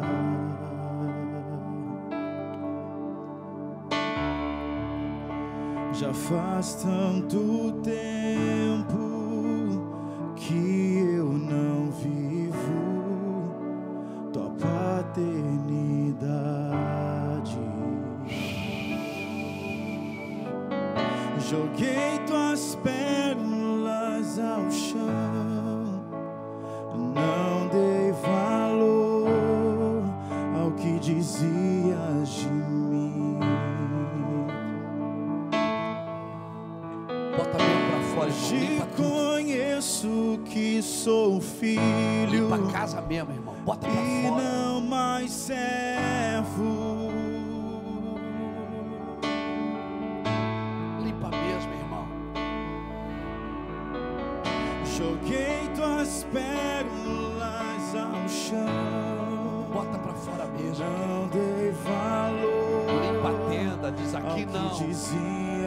Meus filhos não serão apedrejados. Hoje conheço que sou filho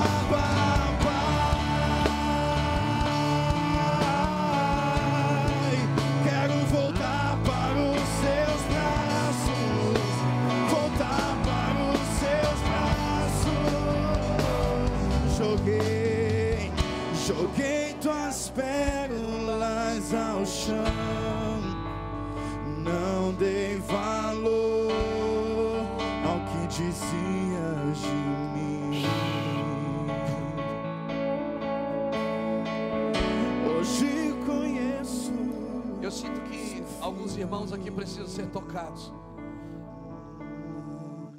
Ser tocados. Eu quero dizer uma coisa para você, meu pastor que está aqui na frente de joelhos.